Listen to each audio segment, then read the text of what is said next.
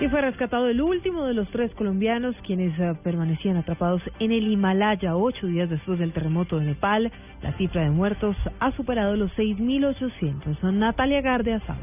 Hace pocos minutos la Cancillería informó que un menor de edad colombiano fue encontrado en Nepal tras el terremoto que ya cumple ocho días. En medio de esto ya son 6.841 los muertos y 14.087 los heridos por este desastre natural.